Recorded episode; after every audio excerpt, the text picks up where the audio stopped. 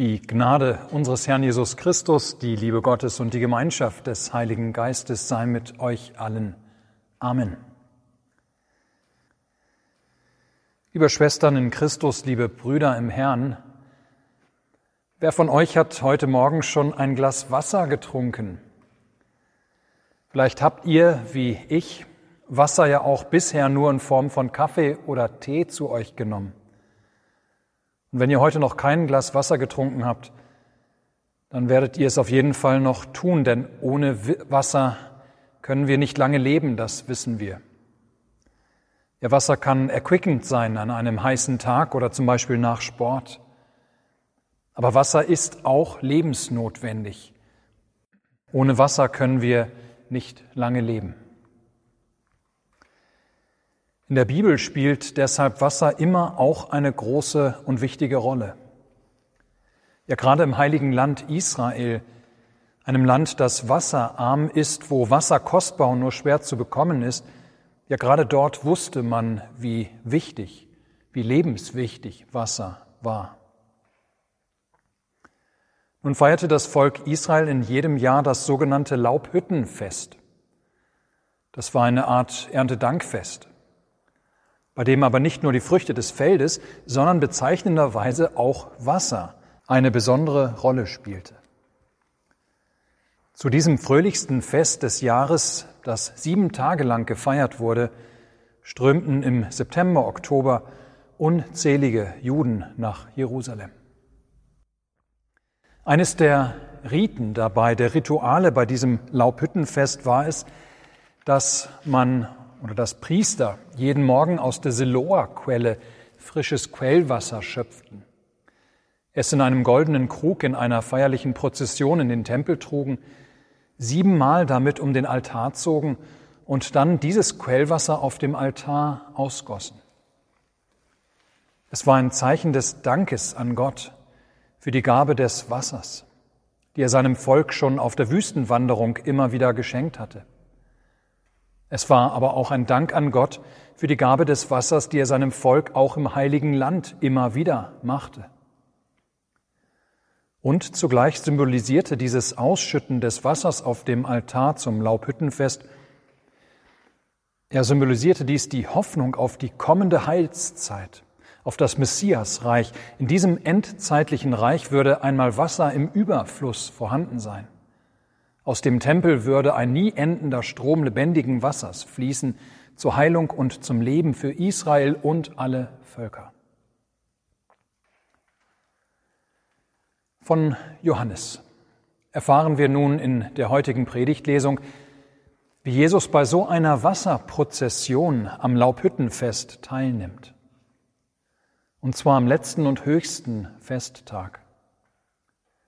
An diesem Tag wurde sogar siebenmal Wasser von der Quelle geholt und auf dem Altar ausgegossen.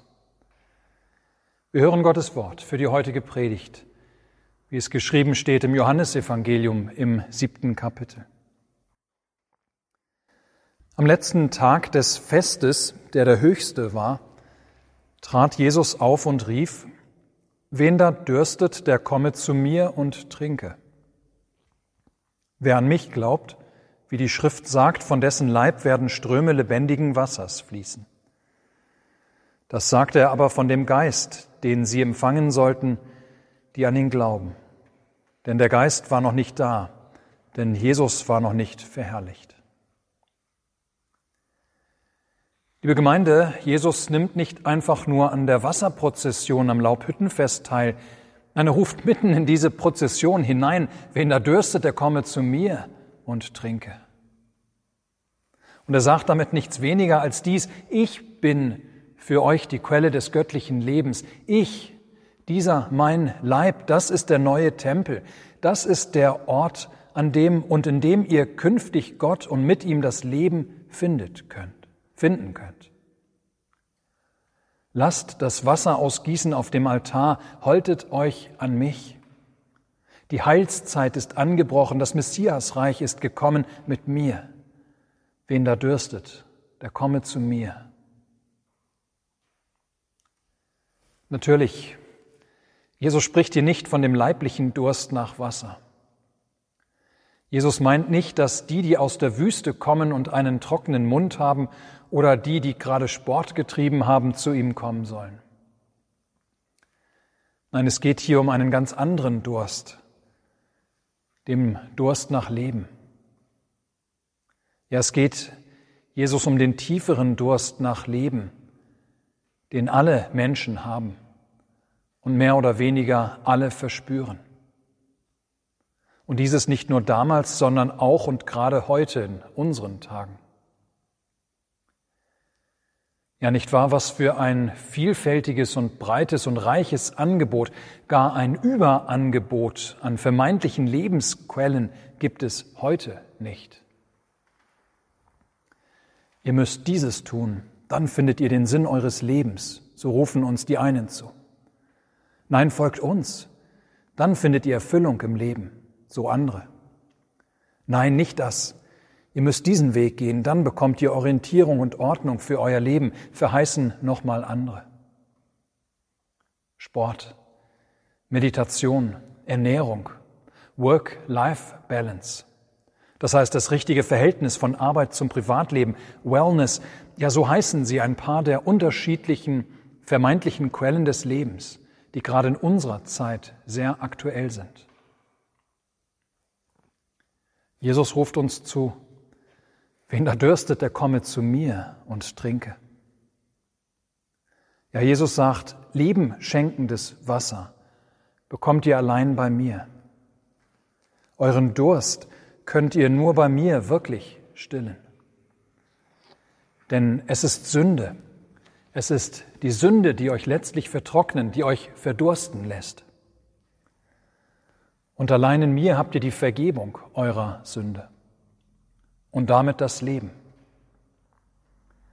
Was ihr noch kennt für vermeintliche Quellen von Leben in eurer Welt, diese Quellen, Quellen können bestenfalls auf gewisse Zeit euren Durst stillen. Doch wirklich frisches, erquickendes und Leben schenkendes Wasser findet ihr allein bei mir. Liebe Gemeinde, nun kennen wir natürlich diese Einladung von Jesus nur allzu gut. Ja, wir kennen die Quelle des wahren Lebens, Jesus Christus. Wir leben aus ihr, seit das Wasser der Taufe erstmals über unseren Kopf ran. Aber auch wir stehen immer wieder in der Gefahr, dass wir diese Quelle nicht so oft aufsuchen, wie es eigentlich gut wäre für uns, wie wir es eigentlich nötig haben. Ja, es sind vor allem drei Dinge, die machen, dass wir nicht oder manchmal nur zu selten von der einzig wahren Quelle trinken und dadurch unser Leben aufs Spiel setzen. Die erste Gefahr ist, dass wir unseren Durst doch immer wieder lieber woanders zu stillen suchen statt bei der einen Quelle. Das ist so, wie wenn man zum Beispiel bei Durst statt Wasser eine Dose Cola trinkt. Im ersten Augenblick tut so eine eiskalte Cola wahnsinnig gut. Sie schmeckt überaus erfrischend. Aber unseren Durst kann die Cola nicht wirklich stillen. Ja, das ist die erste Gefahr, in der wir stehen, dass wir unseren Durst nach Leben durch alle möglichen Dinge zu stillen suchen. Sei es Sport oder Urlaub oder Meditation oder Wellness oder Work-Life-Balance oder das Hasten nach Geld, Partys und so weiter. Diese Dinge schmecken in der Regel durchaus süß und lieblich und sind süffig zu trinken. Aber sie lassen uns doch über kurz oder lang innerlich vertrocknen, wenn wir nicht auch Wasser trinken. Ja, sie können das Wasser nicht ersetzen. Ein gerechtfertigtes Leben vor Gott können diese Dinge nicht schenken. Die Gefahr zur Cola statt zum Wasser zu greifen, die stellt sich insbesondere Christen auf eine subtilere und gefährlichere Art und Weise. Etwas hat den Anschein, erfrischendes Getränk zu sein und dehydriert uns doch nur. Es schmeckt super süß und lässt sich süffig trinken, täuscht aber darüber hinweg, dass es den Durst nicht stillen kann. So gibt es viele Andachten und Predigten und Bücher und Filme über Jesus, in denen aber Jesus selbst nicht mehr oder kaum oder nicht richtig zu Wort kommt. Der wirkliche Jesus, der Quelle des Lebens Jesus. Es wird dann zwar von Jesus gesprochen, ja, aber Jesus selbst kommt nicht zu Wort oder nicht richtig. Und Menschen verdursten, weil sie vermeintlich Christus bekommen. Aber es ist nicht der wirkliche Christus. Das, wofür Christus steht, die Versöhnung mit Gott, die Vergebung der Sünde allein aus Gnaden durch den Glauben um Christi willen, bekommen sie nicht. Ja, da wird in manchen christlichen Kreisen vielleicht viel über Jesus gesprochen. Aber der Jesus, der für die Sünde der Welt am Kreuz stirbt, kommt nicht zu Wort. Sein Wasser des Lebens, das uns reinigt von aller Sünde, wird nicht in Taufe und Abendmahl ausgeteilt. Und Menschen vertrocknen und bekommen es gar nicht mit, weil die Cola so süß schmeckt. Eine zweite Gefahr ist diese. Ganz oft suchen wir Menschen unseren Lebensdurst, den wir tief in unserem Inneren spüren, ob wir ihn näher definieren können oder nicht.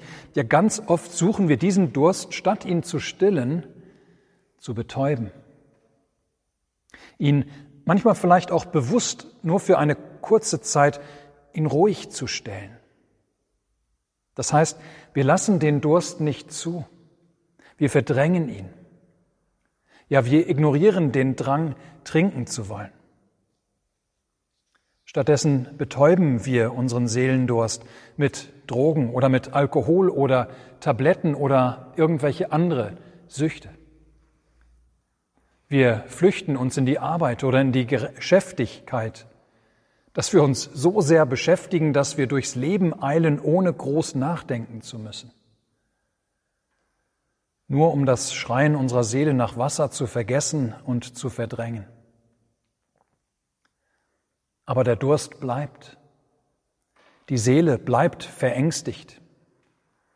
Das Gefühl, nicht gut genug zu sein, den eigenen und fremden Ansprüchen nicht gerecht zu werden, bleibt. Die Fehlschläge im eigenen Leben bleiben und unsere Seele findet keine Ruhe. Und dann ist da die dritte Gefahr. Die Macht, dass wir Christus, die Quelle allen Lebens, nicht immer so oft aufsuchen, wie es für uns gut wäre. Und das ist, dass wir oft schlichtweg vergessen zu trinken, weil wir meinen, dass wir das doch gar nicht nötig hätten. Man beobachtet das ja gerade bei älteren Menschen, dass sie manchmal einfach aufhören, genügend zu trinken. Ja, sie nehmen viel zu wenig Flüssigkeit zu sich, weil ihnen das Gefühl für Durst verloren gegangen ist. Das heißt, ihre Körper sind eigentlich dehydriert, aber sie merken es nicht. Sie meinen, dass sie gar nichts zu trinken nötig haben. Ja, wie oft sagen wir uns nicht im geistlichen Sinne, dass wir doch eigentlich gar keinen Durst haben dass wir doch das letzte Mal genügend getrunken haben und nicht schon wieder zum Wasserglas greifen müssen. Da läuft, da läuft vielleicht momentan alles ganz gut in meinem Leben. Ich komme ganz gut ohne die tägliche Andacht und das Gebet, ohne Gottesdienst und Predigt und Abendmahl aus. Warum nicht auch länger? Ja, nächste Woche, dann vielleicht wieder. Oder wenn die Corona-Zeit vorbei ist. Oder wenn erst die Kinder aus dem Haus sind, spätestens dann, dann habe ich mehr Zeit für Gott und sein Wort. Aber momentan brauche ich das gar nicht so sehr. Dabei merke ich gar nicht, wie ich innerlich vertrockne. Ich meine, dass ich gar keinen Durst habe. Aber wie bei älteren Menschen, die zu wenig trinken, ist bei mir schlichtweg das richtige Gefühl für Durst abhanden gekommen. Merke ich gar nicht mehr, dass ich doch eigentlich dringend das Leben spendende Wasser bräuchte. Wen da dürstet, der komme zu mir und trinke. Ja, Jesus ruft es uns heute wieder zu. Uns, die wir immer wieder in der Gefahr stehen, dass wir das Falsche gegen den Durst trinken. Oder dass wir unseren Durst suchen zu verdrängen oder zu betäuben. Oder dass wir das Trinken vergessen haben. Ja, Jesus ruft uns heute wieder neu zu, dass er uns etwas zu bieten hat, was wir nirgends sonst, wirklich nur bei ihm und sonst bei keinem anderen bekommen können. Lebendiges Wasser. Das heißt, lebenbringendes, lebenspendendes Wasser. Wasser, das ein Leben schenkt, das niemals wieder aufhört und versiegt. Er kommt zu mir, sagt Jesus. Vertraut meinem Wort, sagt er, und trinkt. Von mir her fließen nie endende Ströme des lebenspendenden Wassers. Mein Wasser versiegt nie. Es belebt, es erquickt, es schmeckt vielleicht nicht so süß wie manches andere in der Welt, aber dafür schenkt es euch das Leben. Und, liebe Gemeinde, wer dann selber zum Wasser, vom Wasser des Lebens getrunken hat, wer das Wort der Vergebung gekostet hat, wer teilgehabt hat am heiligen Mahl und das Leben mit den Lippen gekostet hat, ja, der wird nun auch für andere Menschen zu einer Quelle dieses lebendigen Wassers werden. Der wird ausströmen, was ihm selbst zuteil geworden ist, an andere weitergeben, was er empfangen hat, so verheißt es uns Jesus hier. Und hören wir nur genau hin. Jesus sagt in unserem Predigtwort nicht, wenn ihr von meiner Quelle trinkt, dann müsst ihr eine Quelle für andere werden. Nein, er sagt, trinkt von mir und ihr werdet eine Quelle für andere sein. Er lädt ganz einfach ein und er beschreibt, was mit uns geschehen wird, wenn wir seiner Einladung folgen. Ja, auch wir sollen zu Wasserspendern werden, die mit unserem Leben, mit dem, was wir sagen und anderen vorleben, anderen den Zugang zu dem Lebenswasser Christus eröffnen. Zu Christus, der Quelle unseres Lebens hinführen. Unsere Welt hat dieses Wasser des Lebens so dringend nötig. Und deshalb, ihr Lieben, trinken wir reichlich bei Christus, saugen wir seine Vergebung immer wieder in uns auf, wir können von ihr nicht genug bekommen. Und werden wir selbst so immer wieder zu Gefäßen seiner Liebe und Gnade. Wir brauchen nicht zu sparen, wir brauchen nicht geizig zu sein, wir müssen nicht haushalten. Bei Jesus gibt es mehr als genug. Bei ihm der nie endenden Quelle des Lebens. Amen. Der Friede Gottes, welcher höher ist als alle Vernunft, bewahre eure Herzen und Sinne in Christus Jesus. Amen.